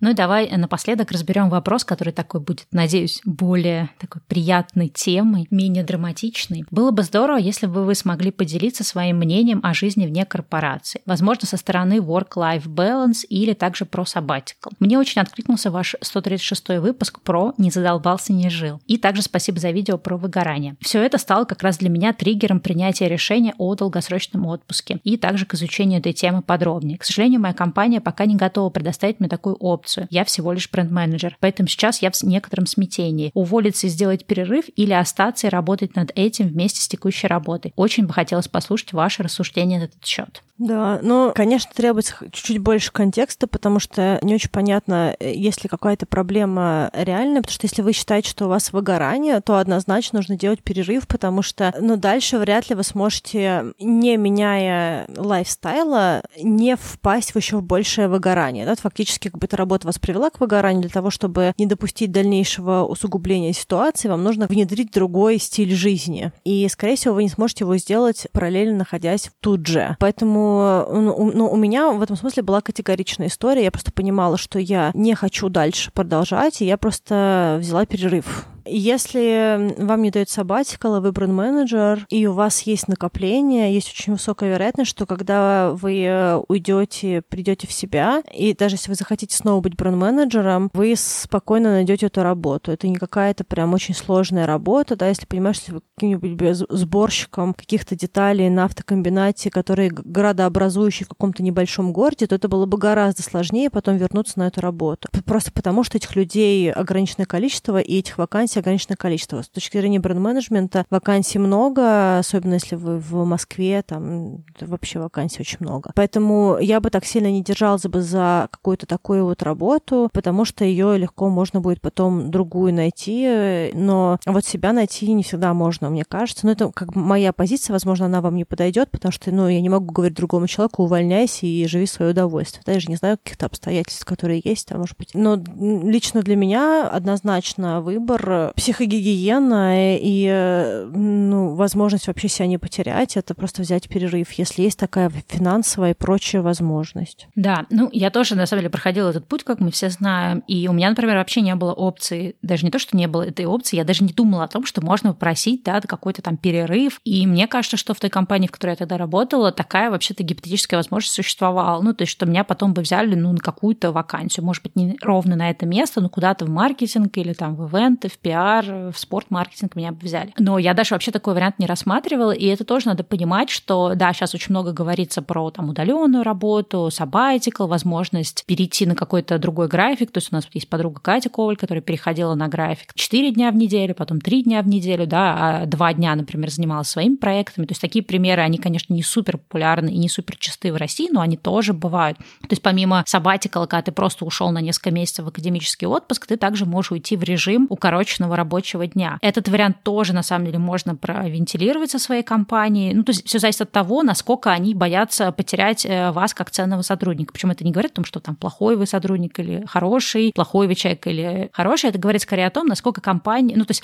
э, где компания видит путь наименьшего сопротивления. Просто заменить человека или адаптироваться под изменившуюся ситуацию человека. Компания или текущий руководитель, потому что иногда это вообще даже не позиция компании, а конкретного босса. Да, абсолютно. То есть это, ну, как бы все зависит, там очень много разных факторов. Но так или иначе мысль одну, которую я хотела сказать, что когда я, например, увольнялась первый раз, ну и когда Аня, в принципе, тоже в первый раз увольнялась, уезжала учиться в Австралию, там, в принципе, у нас вообще не было даже разговора в те годы о том, что можно уйти в какой-то сабатикл. Поэтому, наверное, у нас не было вот этого смятения и дилеммы. У нас, в принципе, был вариант. Либо ты продолжаешь фигачить на этой работе, продолжаешь там выгорать или делать то, что ты делал все эти годы, либо ты сам себе создаешь этот перерыв через накопление. Опять же, мы отдаемся отчет, что везде, да, разные зарплатные ситуации. Нам обеим повезло, что мы в тот момент жили, работали в Москве, и у нас была достаточно такая популярная должность бренд-менеджера в крупных иностранных компаниях, поэтому там была возможность отложить деньги. Ну и не было семьи, да, к тому моменту, там куча детей и прочего, то, что замедляет процесс накопления. Не то, чтобы делать невозможно, но однозначно замедляет. То есть у нас вообще не было опции сабатикала, мы просто выбрали себя, да, то есть я уволилась, уехала в Египет на Бали, Аня уволилась и уехала учиться на год в Австралию. То есть, в принципе, наличие сабатикала или отсутствие его, по сути, не конец света, да, есть огромное количество людей, которые увольняются просто в никуда. И я таких примеров очень много в свое время там тоже собирала, когда искала для своих каких-то блогов, проектов, и, в принципе, с ними сталкивалась. Ну, когда сам просто переходишь на эту сторону, ты понимаешь, что людей, которые уволились никуда, их огромное количество, и ни с кем ничего не случилось. Кто-то потом через какое-то количество месяцев вернулся обратно в Москву, ну, или там в свой город, да, и заново нашел работу. У меня есть друзья, которые находили в этой же сфере работу. Да, конечно, когда ты приходишь на собеседование, тебе нужно иметь какую-то заготовку подготовленный, грамотный ответ, почему ты находился в сабатике. Это не должно быть там, ну не знаю, ну что-то уволился, что-то надоел, вот сейчас решил вернуться. Нет. То есть, или вы его сами придумываете, либо если вы не понимаете, что ответить, вы идете, например, к карьерному консультанту, и вы вместе продумываете красивый, грамотный, запаковываете грамотный ответ, зачем вы уходили в этот сабатик. Может быть, вы там получали какие-то дополнительные навыки, может быть, вы это сделали для того, чтобы получить какую-то переквалификацию, увеличить свою квалификацию и так далее. То есть, ну, должен быть какой-то удобоваримый ответ для HR, чтобы они, у них не дергался глаз, и они вас дальше пропускали. Но это уже такие технические детали. У меня, помимо друзей, которые возвращались в ту же сферу, у меня было много друзей, которые на самом деле после этого сабатикла поменяли сферу. Это не значит, что там из юристов они превратились там в скрипачей, кто-то там из отдела продаж перешел в финансы, кто-то из финансов перешел в отдел продаж. То есть они также остались в корпорации, но они немножко поменяли отдел, например, или поменяли какую-то сферу, где они хотят работать. Понятно, что здесь есть какие-то некоторые но, да, то есть ты не можешь, например, из,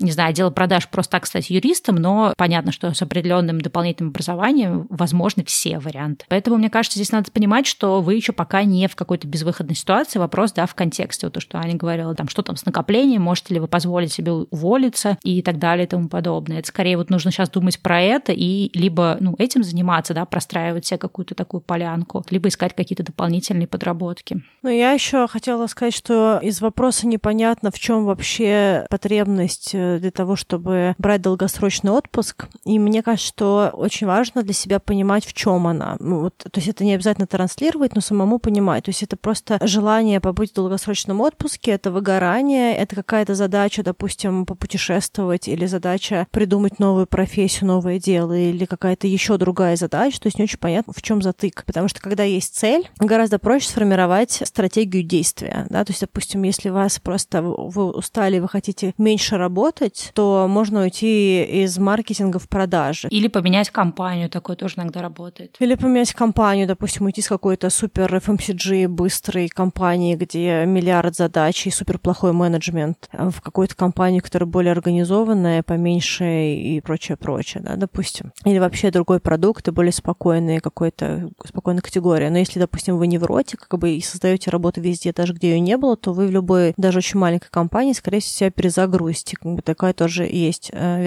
вероятность. По крайней мере, я могу сказать, что я везде нахожу себе работу. И тревогу. И тревогу, да. Поэтому это тоже такой есть риск в этом. Я еще хотела сказать, что понимание цели может позволить что-то еще дошлифовать. Допустим, возможно, у вас вообще все ок, но вот э, бывают такие моменты, когда все хорошо, но я несчастлив. И это тогда вообще работа с психологом. Это не про сабатикл и не про долгосрочный отпуск, а это про работу с терапевтом для того, чтобы понять, что со мной происходит, туда ли я иду, вообще куда я иду, и надо ли мне туда, куда я иду. И такое тоже бывает, и иногда это можно решить тем, что вы берете паузу, и вы просто путешествуете, и вы вот находитесь в коннекте с собой или просто в дисконнекте со всем. Деревья, цветочки, гора, солнышко. И в этом кайф. А бывает момент, когда э, нужно именно, чтобы был какой-то гайденс, чтобы был кто-то, кто ведет вас в ваших этих задачах и с вами вместе прорабатывает, куда вам вообще надо. И, возможно, вообще все ок. И с компанией, и с бренд-менеджментом, и с другими вещами. Просто нужно было немножечко подсобраться. Такое бывает, что люди просто теряются на пути. Особенно учитывая то, что сейчас мы вот э, в моменте находимся в ситуации, когда год назад была пандемия, и сейчас по всему миру э, вот эти истории первая волна, вторая, третья, четвертая, сорок пятая, и вообще непонятно, когда уже не будет никаких волн, когда будет уже штиль, и это тоже очень сильно действует э, на какую-то нашу психику, потому что все везде закрыто, люди, которые вообще очень тяжело себя чувствуют в ситуации каких-то любых ограничений, сейчас так или иначе подавленные в том или ином виде, да, потому что очень много запретов, очень много каких-то введений, очень много каких-то давлений, да, там,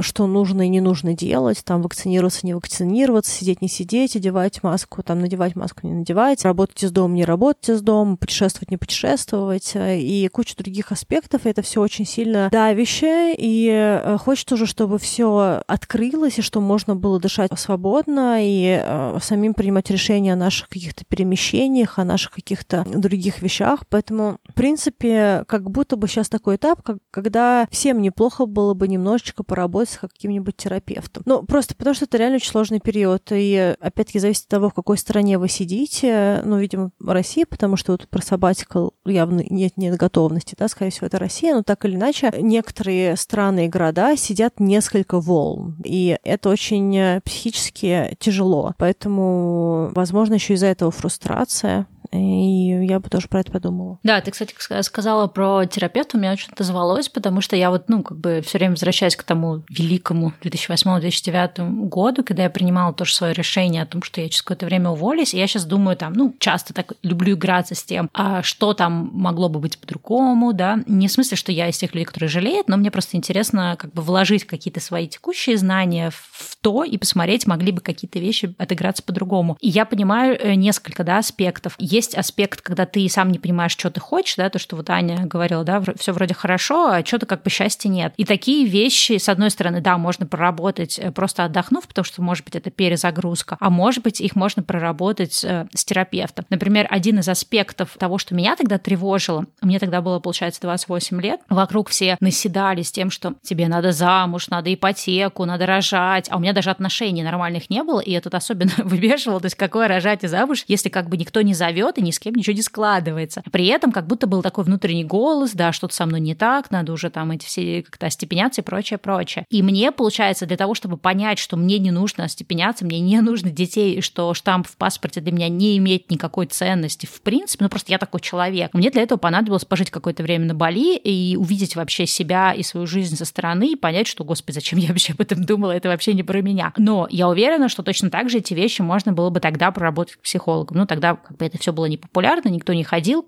как бы, да, к психологам, никто про это особо не говорил. Сейчас, слава богу, вот эта тема табу ушла, и ходят уже даже люди, ну, как бы разных возрастов. И я понимаю, что, там, может быть, э, я бы ни к чему тогда не пришла, если бы я ходила к психологу, но гипотетически, например, как минимум это можно было себя снять. Также можно было бы снять себя такие моменты, как то, что для меня, например, work-life balance был тогда невозможен, потому что, как Аня сказала, да, любой невротик найдет себе работу и проблемы, и геморрой, и нервяк, и тревожность везде. То есть я была таким человеком, да, для меня не существовало work-life balance, потому что я, например, э, у меня, я помню, была такая ситуация, когда я уехала с работы, ехала к сестре, и мне звонит моя начальница такая, ты где? Я говорю, ну, типа, 8 вечера я уехала. Она такая, ой, почему ты уехала? У нас там еще что-то осталось, что нужно было сделать, хотя не то, что, да, у нас была какая-то договоренность. И она бросила трубку. И вот этот вот момент, что моя начальница бросила трубку, потом, значит, на меня дулась весь следующий день, со мной не разговаривала, меня это так вообще просто ранило и потрясло, потому что мне всегда очень плохо даются конфликты с другими людьми, что я, конечно же, как э, хорошая девочка, человек э, people pleaser, да, старалась до таких вещей не допускать и просто сидела до тех пор, когда надо было сидеть. Хотя сейчас я понимаю, что если засунуть текущую стелу туда, я просто в 6 вечера закрывала бы компьютер, да, как бы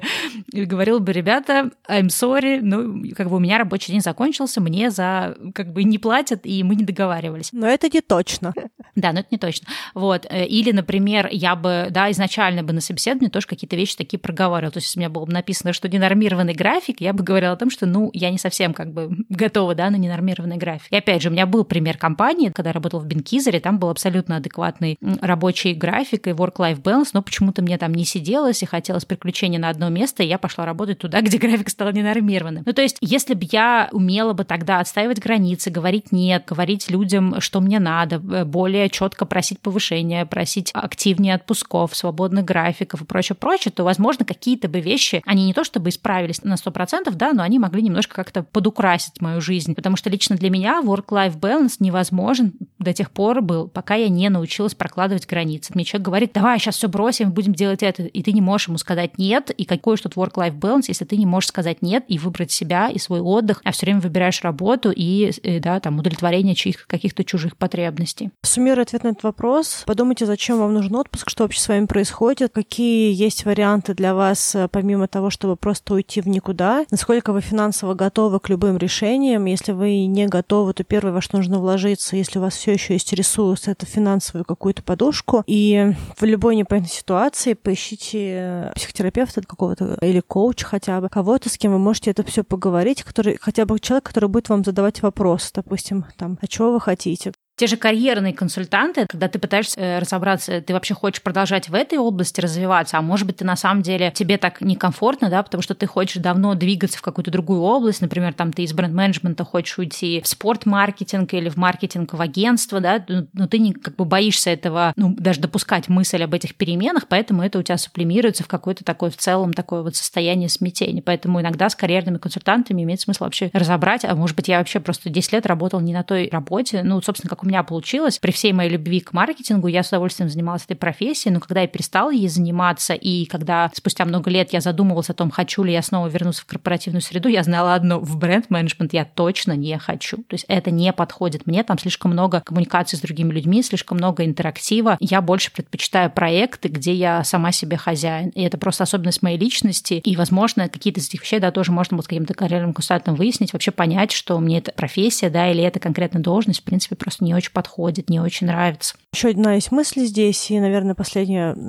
для меня в, в этом выпуске. Мне кажется, что иногда, если нам нехорошо на работе, которую мы делаем, иногда может быть вопрос в том, а что есть за пределами этой работы. Если у многих людей есть какая-то семья, дети и прочее, то иногда это сильно компенсирует это желание дома помрачения сидеть на работе, потому что есть какая-то другая еще ответственность, и человек все равно так иначе выскальзывает. Если человек один и, в общем и целом, приходит домой, и там ничего, кроме сериала, там и какой-нибудь э, пиццы доставки нет, а, или кота, или что-то еще, то вот это желание перерабатывать дом помрачения, оно как будто бы по дефолту включается у многих людей. Поэтому, возможно, иногда, если вам прям супер не в кайф, не в удовольствие ваша работа, возможно, нужно подумать о том, а есть ли что-то прикольное за пределами этой работы. Возможно, какое-то можно подключить хобби, какую-то расслабляющую активность, не знаю, там дайвинг, плавание, рисование с винишком, там, или рисование без винишка, встреча с друзьями, прогулки, спорт какой-то, не знаю, там, вейк, велосипед, бег, какие-то, может быть, новые друзья, всякие там проекты, когда можно знакомиться с новыми людьми, типа The Breakfast или что-то еще, что там есть, Random Coffee, там какие-то еще есть проекты, да, когда ты просто ходишь и завтракаешь, обедаешь или ужинаешь с незнакомыми людьми и узнаешь вообще людей из других индустрий. Это уже само по себе немножечко трансформирует. Вот, в общем, мне кажется, что иногда это вообще не про работу, и, возможно, можно просто посмотреть за пределами этой работы и подумать, а может быть, мне просто плохо, потому что у меня, кроме этой самой работы, больше-то ничего и нет, и поэтому мне так тоскливо. А если сейчас как-то заполнить это пространство оставшееся, возможно, работа вообще будет нормальной, и можно будет другими вещами работать и продолжать делать эту работу, и вообще все будет хорошо. Но вот если тоже резюмировать со своей стороны, как я бы поступила, да, если бы я понимала, что сейчас без sabbatical я уволиться не могу, то я бы как раз приоритизировала для себя вот это как-то освоение work-life balance. То есть я бы четко бы для себя проложила бы границу. Но опять же, мы не знаем, да, какая это компания, да, насколько там есть какие-то переработки или нет, потому что работа бренд-менеджера, она очень разная. И вот я поработав в разных компаниях, однозначно это могу сказать. Но я бы, наверное, для себя бы приоритизировала первое, да, чтобы часы работы были бы очень четкими и адекватными и в рамках трудового кодекса. Второе, я бы для себя приоритизировала, чтобы мне не накручивали лишних проектов, чтобы у меня были какие-то стажеры подчиненные, если проектов слишком много, я бы об этом постоянно говорила бы. Дальше, то, что Таня сказала про хобби и развлечения, я совершенно согласна, потому что если у тебя появляется какое-то любимое увлечение или какая-то интересующая тебя вещь, вот когда мы с Аней ходили, опять же, мы много про это раз упоминали, но здесь тоже это можно упомянуть, когда мы ходили в школу известия, так минуточку в известиях занятия начинались то ли 4, то ли в 5 вечера, напомню, в 4. Да нет, мне кажется, было в 5 или в 6, ну, просто нужно было уйти раньше, чем наш рабочий день заканчивался. Да, то есть я помню, что при том, что везде во всех компаниях мне казалось, что это совершенно невозможно, но мне так сильно хотелось там учиться, что я договорилась, что я там прихожу раньше, не знаю, не хожу на обед, еще что-то делаю. И в этот день уже никто не мог меня остановить на выходе и сказать, Стелла, а у нас тут еще куча дел. То есть все, я там неслась свои известия. И вот это тоже важный момент, что когда у тебя появляется что-то, что заполняет твою жизнь гораздо сильнее, чем работа, да, ну как бы когда работа только она и нет других хобби, она как начинает тебя заполнять, то тогда ты начинаешь иначе приоритизировать вещи, иначе распределять. И тут, опять же, да, сюда же и все эти личные границы тоже подтягиваются. Есть ты понимаешь, что тебе для того, чтобы заниматься твоими хобби и увлечением, тебе нужно это свободное время. Тебе нужно не просто там работать по трудовому кодексу по часам, но еще и не выдыхаться на этой работе, так, чтобы у тебя вечером еще силы оставались. Или, как, например, некоторые там делают, да, вот как то, что я упоминала, да, там вообще, в принципе, разговаривать с начальником о том, что, окей, если я не могу уйти в сабатикл, но мне по личным каким-то причинам нужно работать, например, 4 дня в неделю вместо 5, ну, понятно, понятно, там есть какое-то уменьшение зарплаты, но тем не менее, может быть, какой-то начальник на это пойдет. Или, например, мне нужно в пятницу уходить в 2 часа дня, и вот как бы вот такая вот, я останусь, но мне вот в один день. И этот день, да, я буду посвящать там, ну, вот оставшуюся половину дня какому-то своему хобби, э, увеличению, получению какой-то новой профессии, какой-то другой работе, на которую я хочу уйти и так далее. То есть я бы, наверное, сфокусировалась бы на этих вещах. И то, как для меня это работает, когда у меня появляется новая цель, новый какой-то сетап, над которым я работаю, у меня резко появляется энергия. Понятно, что это нельзя сделать на дне выгорания, когда у тебя уже сил вообще ни, ни на что нет, и ты еле с кровати вылезаешь, но если силы еще есть, то вот я бы такими вещами занималась. И, кстати, в копилку выгорания, если кому-то эта тема интересна, помимо вот тех двух видео, которые я делала про выгорание, я также к этим видео э, в описании, у меня на YouTube-канале, но мы сюда тоже, наверное, в описании кинем, я приотачила два очень крутых вебинара от Анны Обуховой про выгорание. Там как раз она говорит про управление энергией, как э, не впадать в выгорание и так далее. Если вот вам эта тема интересна, вы готовы выслушать несколько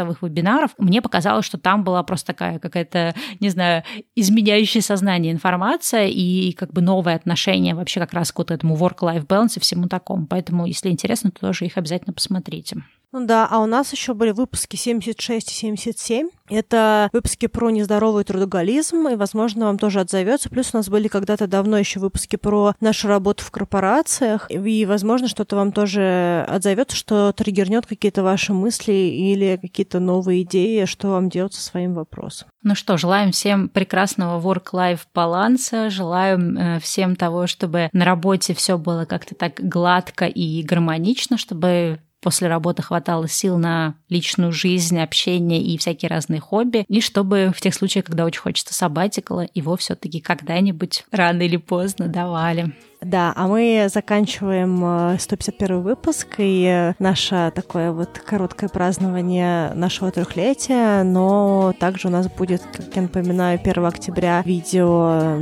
стрим, и как в прошлом году мы с вами увидимся и пообщаемся. Задавайте ваши вопросы, вы можете прислать их заранее в наш телеграм-бот с хэштегом «Три года», либо в режиме реального времени написать, и на что мы успеем за время этого стрима, на то мы ответим. И всегда рад рады, когда вы нам пишете, а также когда вы ставите нам приятные какие-то оценки на iTunes и пишите приятные комментарии. Да, если вы еще не оставляли отзыв на iTunes, сходите, сделайте это. Это будет подарочек на трехлетие подкаста. И ссылка на сам прямой эфир, он пройдет на YouTube. Она уже есть. Вы можете ее по ней перейти, добавиться и поставить себе уведомление, чтобы не забыть. Также, если вы находитесь не в том часовом поясе, как Москва, вам будет проще посмотреть, во сколько будет этот прямой эфир. То есть вам прям YouTube покажет, если у вас да, на компьютере стоит ваше время актуальное, во сколько он пройдет по вашему часу. И также эфир будет доступен самом деле в записи, его тоже можно будет потом посмотреть, если вдруг окажется, что у вас это ночь или какое-то раннее утро, или вы в это время заняты.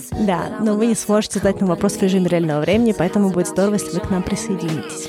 Что, на этом тогда все, и до встречи через неделю. Пока-пока. Да, всем пока. Then you're alone. I'm slowly torn from my throne. Wasted visions of purity. Salvation isn't found in the majority. Collect my values in my purse. I bore my soul with each new verse. Yesterday is not today. I let the memories fade away. I gotta keep, keep moving on. I've had the power all along. Yesterday is not today. I let the I've had the power.